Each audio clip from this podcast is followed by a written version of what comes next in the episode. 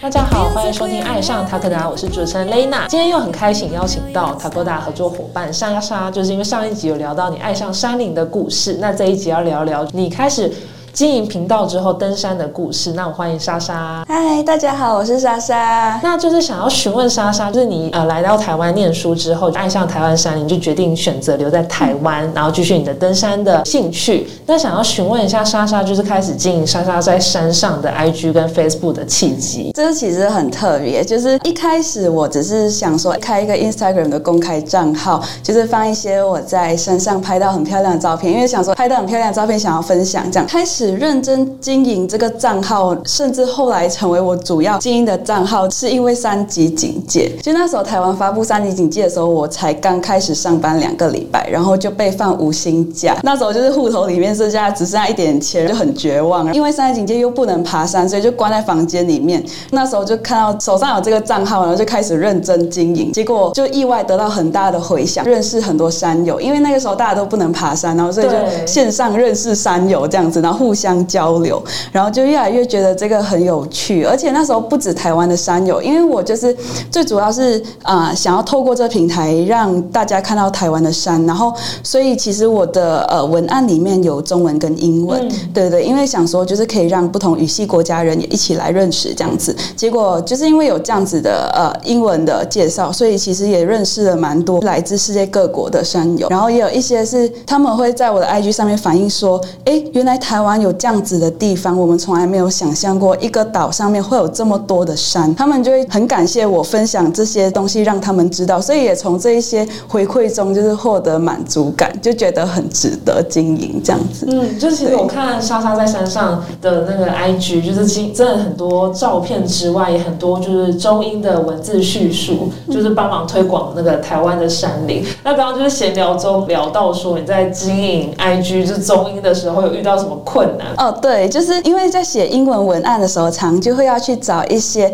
啊台湾山头或者一些地点的英文名，就是在找资料的过程中，就会常发现好像翻译上没有统一，就好像玉山，那同样在官方网站上，它会可能翻成玉山或者是 Jade Mountain，就两种翻译。那雪山就 Share Mountain，还有呃 Mount Sylvia，然后还有 Snow Mountain 都有，所以就是翻译上没有一定的统一。的字眼，然后有一些山，比如说南山段上的山头，甚至是没有英文名字。这真的就是比较花费心思去 撰写文章。对，而且可能因为当英文名字没有对起来的时候，可能我写了文案之后，有人想要更进一步了解这些山，但是他没有办法从这个名字去找到更多的资料。嗯，对对对，也会让就是。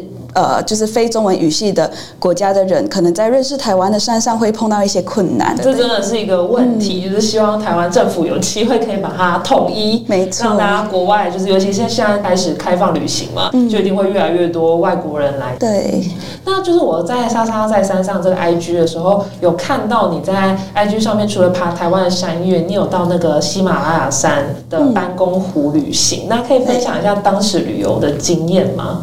嗯，那个时候其实是因为大学的服务队，我们到印度的拉达克去进行服务。那我们是在小镇上，就是进行我们的服务学习。然后那个小镇印度拉达克其实就已经海拔三千多公尺，就跟我们的百越一样高。那班公湖的部分是海拔四千多，所以我们是假日的时候呢，就同学们一起包一台车子，然后就到那个班公湖去。那其实这过程中是要五个小时的山路，就开五个小时的山路，然后去到班公湖。那班公湖很特别，它是在印度跟西藏的边界，所以它有一半是印度的，一半是西藏。我们是在呃印度的那一侧，对，那就是算是那一趟呃服务学习是在喜马拉雅山上，就是生活了十四天，每天开窗就可以看到对面的雪山，好漂亮。对，就真的很梦幻。我就觉得印度拉达克是一个很值得去旅行的地方，自然相对于印度的其他地方是蛮安全的。那边是以藏族为主，而且就是。就是如果嗯有有计划到西藏旅行，但是可能预算没有这么高的话，也可以考虑印度拉达克，因为那边的旅程的预算会比较低一些。那想询问，就是那时候你在服务跟去玩的时候，会有高山症不适的状况吗？一开始的时候，其实那个时候我们在去拉达克前就有咨询医师，然后就是有吃高山症药进行预防。我们因为我们是搭飞机，一天从平地直接飞到三千多，就甚至没有像爬百越这样子一个过程，所以这个海拔的落差是非常巨大的。所以我们就是呃在升海拔的呃前十二个小时前就要开始服用高山症药物，那是服用到啊、就是抵达那边。呃，三天之后就可以停止这样子，然后接下来就比如说我刚刚提到，我们从小镇去到办公湖，还需要经过一个海拔的上升过程，这个时候又要再进行服药的部分。那就是除了服药之外，我们第一天去到那边也会就是建议说减少激烈活动。第一天我忘记好像甚至没有洗澡，哦，但我蛮好奇，是你对就是五个小时，你是清晨就到那边吗？还是就是清晨出发那样子的行程吗？嗯、你是说那个从小镇从拉达克市镇上去到那个呃对呃我们那时候对是清晨就开始，然后开车，那那段路程也蛮有趣的，因为我们会经过世界高世界第二高的公路，就一个垭口 Changla Pass。经过那边的时候，我们刚好遇到下雪。其实那时候是八月的时候，他们说八月下雪其实很稀奇，但是刚好我们就很幸运的遇到，然后然后而且水汽也要刚好足够，没错，就是车子开到一半，突然间发现有白白的东西飘进来，就是看下雪了好。漂亮的感觉、啊对对，就很梦幻，就觉得那一天真的是人生中最梦幻的一天。在那过程中，就会看到基本上那五个小时都是无人地带，就是在路上你完全不会看到人，然后你可能就会看到大草原啊，上面有马、有羊、有土拨鼠，所以喜马拉雅山脉上真的是一个世外桃源、仙境的感觉，很值得去看一看。而且就是这个部分，其实搭车都可以到，所以也不一定要有说就是很强的体能，一定要去登要去登山什么的。可以当观光的行程对没错这样子。那你说第一天不能洗，是不能洗澡，怕就是身体会不适吗？还是那天不能洗，不方便洗？嗯，就是会担心不适。其中一点是因为那时候我们是呃住在当地的学校，然后那个学校没有热水，所以哦我们洗的就是地下水，是冰冰凉凉的。所以我们通常都只会在中午洗澡。然后刚抵达的时候，因为想说你可能还不太适应，那直接冲冷水引发高山症，所以就第一天先不洗，然后也不激烈运动这样子。嗯，哦，反正第一天就搭车，这样也没有流太多汗。对对对对哦对，，好特别！就是如果有兴趣的人，可以到莎莎在山上 IG 看，因为我也是被那个美景看到，我想说跟莎莎聊一下当时的旅游经验。那我也蛮好奇，就是莎莎来台湾八年嘛，那时间也蛮长的，嗯那也算是台湾的生活观察家嘛，就是想知道说马来西亚生活跟台湾生活有什么差异的之处，可以分享给大家。很不一样。就是我觉得一开始来到台湾那时候。呃，要进大学，所以就迎新宿营嘛，对然后就要开始跟台湾同学沟通。我就发觉在语言上使用就不太一样。虽然我在马来西亚大部分时候也是使用中文来沟通，但是因为我们那边有不同的种族，然后我们从小其实是学三种语言，华文就是所谓的中文，然后马来文还有英文。那有时候我们在沟通过程中，甚至会把不同语言掺在一起使用。嗯，所以有一些单字可能就是我们记忆中就是以英文或马来文为主，但是你平常不会想到那个中文的字眼，所以就是那时候一开始跟台湾同学沟通的时候就要想很久。哦对，就要花一点时间转换才可以那个打出来。对，然后我们在马来西亚跟马来西亚人讲话就是用马来西亚的腔调，然后就是可能有些台湾同学比较。不习惯，就可能我们两个马来西亚同学在聊天，他就会说：“你们是在说中文吗？”那其实是我们是在说中文，只是腔调不一样这样子。哦，对。对对，所以就可能跟台湾同学就要中文字，可能就讲的字正腔圆一些，对对，就比较能够加速沟通的过程。嗯，其实莎莎现在讲，我觉得也就是很厉害，就是听不太出来，很厉害了。不愧是在台湾生活八年。那在吃的方面，你觉得会有差别很大吗？差别蛮大的诶。对，因为我们那边就是有不同民族，所以除了嗯，就是华人，我们所谓华人的食物，还有马来人食物，还有印度人食物，然后有一些是文化融合之下的产物这样子，所以可能在台湾就比较没有办法吃到。那这部分的食物也很难，就是用一两句话就把它形容完。那可以说我们的食物使用香料的频率比较高，所以吃起来跟台湾的食物不太一样。那有兴趣的朋友也可以到台北或者是哎，其实台北、台中、台南都有的马来西亚餐厅去尝试看看。如果不知道哪几家的话，可以在私下问我，我都有清单。对对对对，思乡清单吗？没错，对。很好奇，那我也蛮好奇，莎莎这样突然想到说，那你就是登山的粮食准备，你会想要？就还是也是吃比较像台湾人一般准备这样干燥饭啊或者什么的，还是你会带一些比较偏马来西亚特色的东西上山呢？哦，对，那时候我第一次纵走是南二段的时候，我带的全都是马来西亚的泡面哦，就是咖喱呀、乐沙那些，对对对。哦，就在那边直接煮，而且我觉得有时候山上比较没有胃口，我觉得吃这种香料味比较重一点的。我其实上山胃口超好，真的，而且会很饿，因为就消耗体力很多这样子。很特别。嗯，对。然后那时候就是哦，还有一个是。那时候跟在商务有跟台湾商友分享，然后他们最有兴趣的是那个白咖喱，就买一下冰城白咖喱泡面，然后他们超爱，然后下山之后直接去下单。对，哎，好像台湾没有在超市买得到啊，在一般超市比较买不到，但是在特定的卖贩售马来西亚食物的。店里面可以买到，虾皮上也找得到。我也是第一次听到，哎，好好奇的味道。对，可以去尝试看看。哇，就是你讲到说山友一吃就马上下定，那一定是味道非常美味。也蛮好奇，就是莎莎就是在台湾登山过程中，就是除了文化差异啊，还有在户外登山中有遇到一些有趣或危险的故事可以分享给我们。很多故事哎，如果说有趣的话，最近期我觉得讲了最多人有兴趣的是那个今年大年初一的时候，我在南二段，然后我在露露谷山屋外面，那时候就是我到鹿谷山屋附近那边，就是我在上厕所。我在便便，然后就上到一半的时候，我突然间就那时候早是清晨嘛，然后有雾，然后就从雾中突然出现一只超大只的水鹿，那水鹿是比一个重机摩托车还要更大，然后就冲过来，然后一边在尖叫，然后我就对，然后我就吓到跑掉，然后就把我的便便吃掉了。但但它是多近的距离你才发现有它？嗯，其实它在还离我三公尺吧，我就跑了。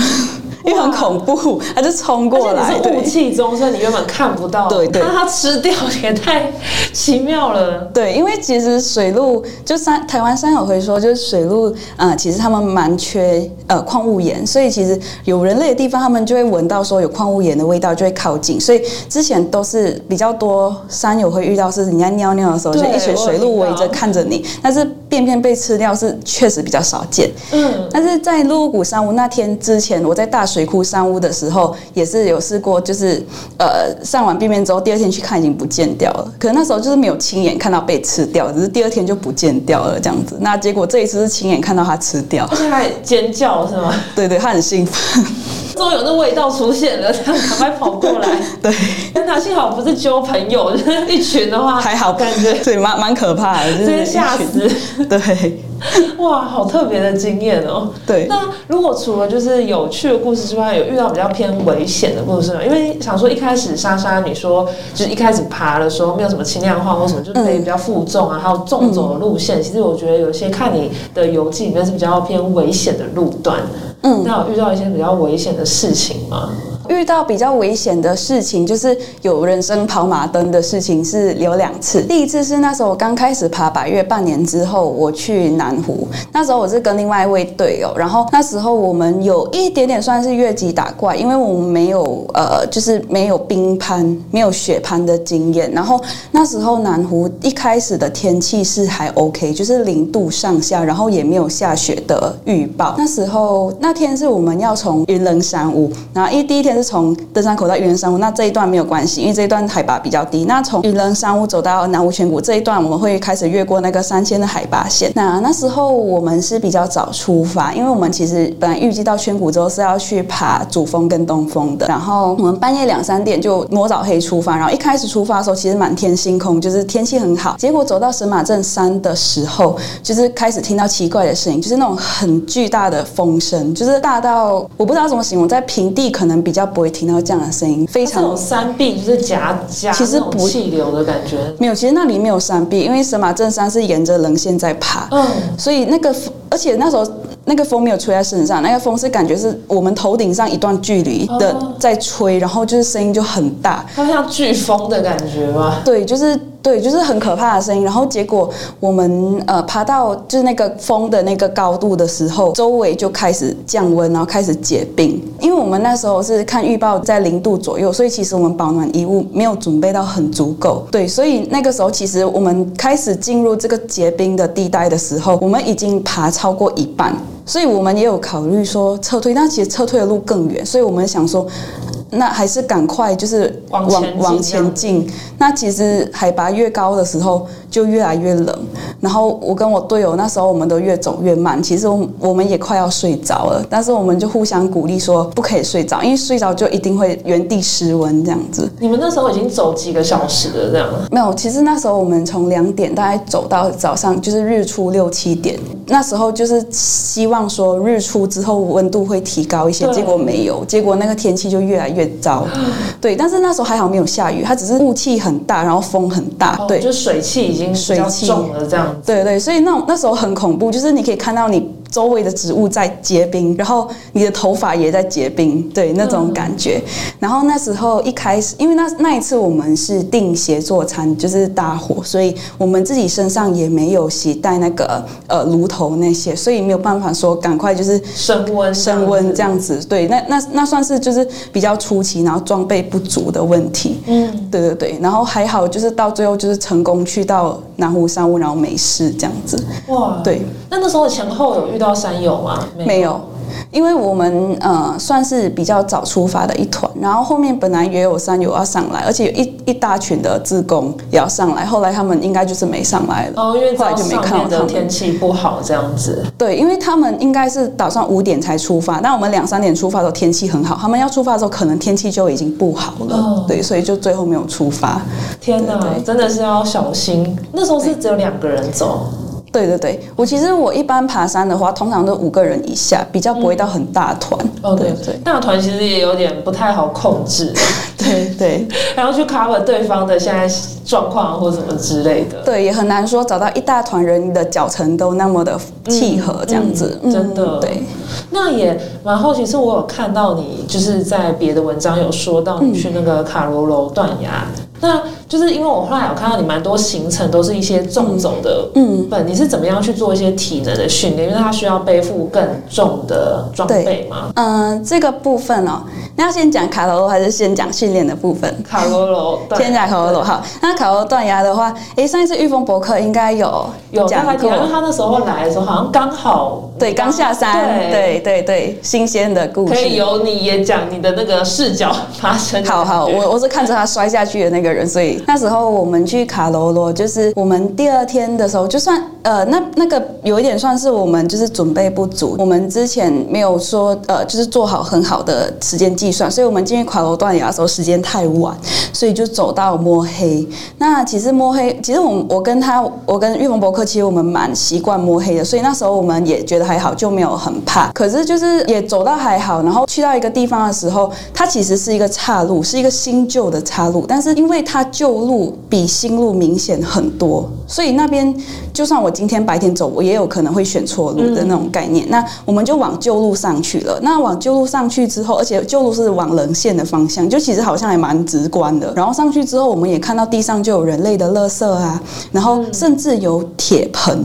就是那种、呃，好像比较大团人一起爬山，他们煮饭用的那种哦，大铁锅饭啊，对，那个铁盆，所以我们就想说，哎，这里有人在走啊，应该不会错吧？结果走一走就发现，哎，前面没路了。一冯伯克他的那个过地形能力比较好，他就想说，哎，没路了。如果那我们是看到路已经塌了，我们想说，哎，那应该附近也会有其他的代替道路，所以他就啊、下去，他是下切去找。结果他下切的时候就踩到石头，然后那个石头碎掉，他就整个人往下摔，然后他往下摔了大概二三十公尺吧，对。然后可是那时候因为我我是在负责在冷线上找路，然后他是下切找路，然后那时候我我没有亲眼看到他摔下去，只是我找我找路找到一个地方的时候，那边就听到他喊说他已经掉下去，然后因为我也没有办法。他已经掉到下面，然后跟你对大喊说他在下面，他已经掉了，对对对。然后我就确认他没有受伤什么的，就等他爬上来，因为我我那边也没有办法下切，因为它整个就是嗯、很很破碎的一个地形。那他玉峰博客自己的叙述是说，他其实在摔的过程中，就是原本他是侧边摔下去，因为就是你在走在山路上嘛，那你侧边旁边是下去就是悬崖，那是因为那石头碎掉，他就往侧边掉下去。可是后来他就是因为他运动员的本能，就把身体翻过来，所以才踩到植物，然后才没有继续往下摔这样。好厉害！对，蛮，我觉得，我觉得他的反应反应能力很快，对，还真的是幸好他，如果如果是我摔的话，可能我就来不及反应了，这样就像一般人这样直接滚。没错，对对对。然后后来，呃，其实他喊的那一次已经是他第二次摔下去了，对。然后后来，呃，我就跟他说，我们不要再再找路，我们就原地迫降好了。那其实那时候有看到一小块，那块地真的很小，而且它其实不是完全平的，但是至少那边是背封面。我们想说，如果继续走下去，应该就活不下去，所以就就先迫降这样子。那我们就要回去那个下切去迫降的地方的时候，他就走在我前面，大概距离三十公分左右，他就踩在路上，突然那个路就塌陷，然后他就整个人在我面前掉下去。那他这一次掉下去，他就是手还抓着岩壁的上缘，对，然后可是他脚下完全是滑的，是空的，就我就眼睛看得到他脚下大概一两百公尺下去都是空的，我知道他爬不上来，而且他抓着石，他抓着那颗石头，其实在松动嗯，因中为。都是已经破碎的地形了。对，就他抓的那个时候，其实开开始慢慢往下送，所以那个是非常紧张的一个时刻。我想说，那当下我想说，我把他拉上来才有办法，因为如果他继续就是撑下去，那个石头一定会松，他一定会整个滑下去，所以我就真的就把他拉上来这样子。太太厉害，而且他那时候是也有背他的行囊这样。对他，他加上他背包大概八十公斤左右。对，但是因为我以前是我以前中学的时候有在拔河，对，所以对于重心的分配，我是有有有在身体的记忆里面。当下就是，当然他有提醒我，一开始我抓他的手，但是他就他就提醒我说要抓手腕，比较不会松开这样子。对对对，就这样子把它拉上来。当然。这也算是准备不足的一部分吧。就是如果当下我们有带绳子那些可以做确保，当然就可以把这件事做得更安全。然后就是学到，就是吸取这段经验，下一次就对准备更齐全这样。对，然后他很，他也很冷静的在处理，就你们两个都还蛮冷静的在处理。还好没有就是原地崩溃。对啊，感觉很多人应该会吓到哭出来。对我，我当我我我把他拉上来之后有哭出来、啊。对，就是很 就是放松完之后，情绪就是突然涌上来。对，然后更可怕的就是我们迫降的那个地方，其实那个那个地是斜的，所以我们就用自己的登登山包垫在下面，然后就尽量把那个帐篷就是移正一些。然后其实那个帐篷我们在睡的过程中，好像有感觉它在滑。那其实滑滑下去的话，就真的就是下去悬崖。然后可是还好是考洛的植物很硬，像我在上一集就有提到说，我回来之后还还找到还找到刺这样子，所以它的植物其实都很坚硬，所以坚硬到撑了我们帐篷一整个晚上，它都没有垮下去。所以我们就是第二天就是看到日出的时候，那时候真的很感动，就好像熬过了一个晚上这样子。你那时候睡着吗？有有算睡着，对对对对。那也很厉害。对，可是就会一直感觉到惊醒他在。。对，因为而且我们破家的地方是它最后摔的那一块的旁边一点点，所以它其实摔了之后，因为那个石头被他拉松，所以一直有落石，所以睡到半夜就听到落石的声音，就会惊醒这样子。嗯，真的，能够想象那个心境。那就是之后，因为我看到你们还是会去走一些纵走的行程嘛，那就是针对这个出来，就是除了装备的准备之外，你们会再怎么样做一些体能训练？体能训练哦，就是呃。因为他原本就他原本就是运动员嘛，他就是在呃，他原本就在踢足球，在做重训。那我本身的部分就是我原本是只有在跑步，因为我一开始爬山，我唯一有做的训练真的只有跑步。但是嗯、呃，其实这也跟我本身的身体有一定的关系，就是可能我自己本身的肌肉量本来就很足，所以就是其实训练的时候就很快就上来。但是不一定每个人可能只只用跑步就可以去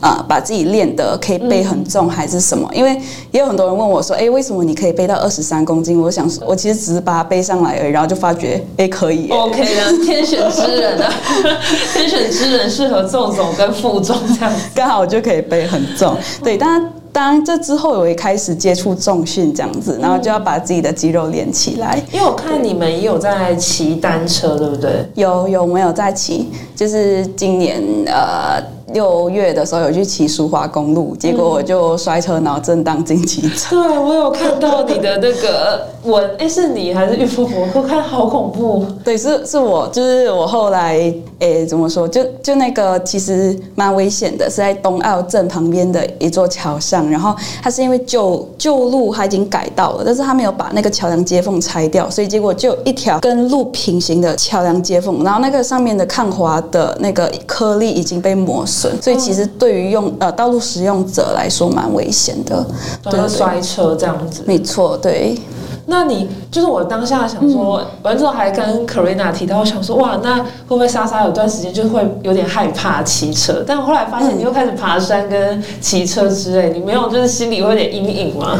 这个是因为我失忆了，当下。就是那一段完全失忆，我我是我当时候我最后的记忆是，哎，我看到冬奥镇到了，结果我一醒来就是在救护车上，所以我中间完全没有印象我是怎么摔的，对，空白。然后，所以我觉得这这好像也是一个好处，就是我我就没有阴影。然后我甚至就是摔完一个月多一点，我就去把苏花公路骑完。对啊，我这时候看到想说，哇，太厉害了！如果一般人也就不太敢再骑那段了，对，你还居然勇敢的就是往那。边继续走，对，我们还去到现现场，就是还原当时我怎么摔的这样子。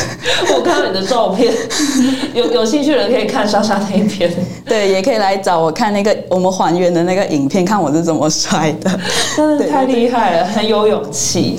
对，那也蛮好奇，就是莎莎除了就是你近期就是那个爬山的故事，我有看上那个天文上面有说你到那个哇台湾的节目去做采访，那也可以方便分享一下那是什么样的频道吗？哦，那是公视的一个英语节目，是要把台湾的旅游就推广给世界各国的人，所以它是以英语为主。嗯，然后我们那一集是要用英语介绍台湾的山，那一起上节目的有好几个。外国人，他们大部分都已经完白，对，这是很都是强者，然后在走探勘路线的那些，都是住在这边的，都住在台湾，对对对对对。呃，我觉得这节目蛮特别，就是因为平常我们爬山的时候，可能就是很多沟通的语言都是以中文为主，那种沟通的字眼，所以那时候要上节目前就会想很久，说，哎，这英文啊，英文要怎么说？尤其是像我刚刚提到的那个，就山头的名字啊，或者是呃国家公园的名字，对，因为我在节目上甚至有。教就是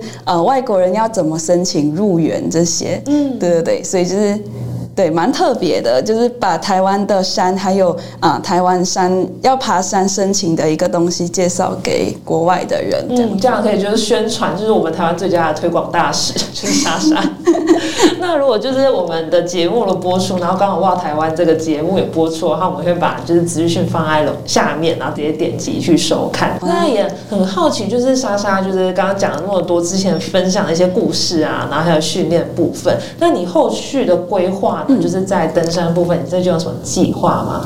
嗯，我们下一次要爬山是元旦的时候。那目前申请了雪山西冷，还有北一街北二，就看会去哪一个这样子。这样大概是几天的行程？嗯，七到八天。我们通常都是排比较长，就是那种很厉害纵走的行程。对，因为我们的我我们两个的那个我们的能力是比较偏在可以背重，然后可以在山上生存很久。我们也很享受这个生存的过程。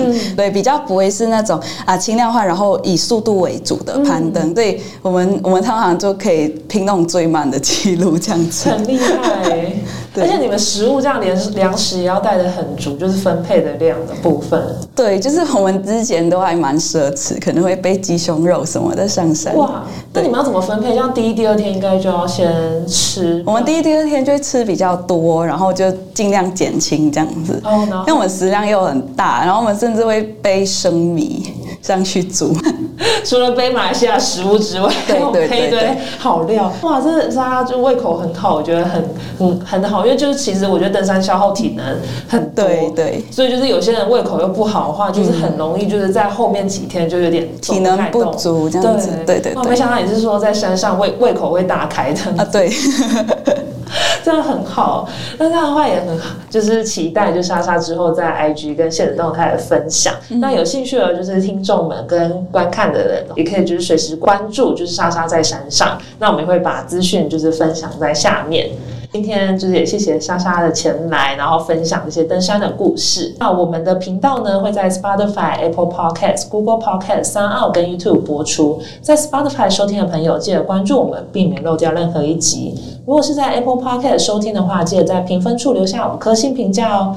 另外，大家想要购买我们产品，可以到 t a g o d a a p t 的官网购买。海外听众也可以听透过我们 p i n k o 也跟 Amazon 的商城下单购买哦。爱上 Tagoda，我们下集见，拜拜，拜拜。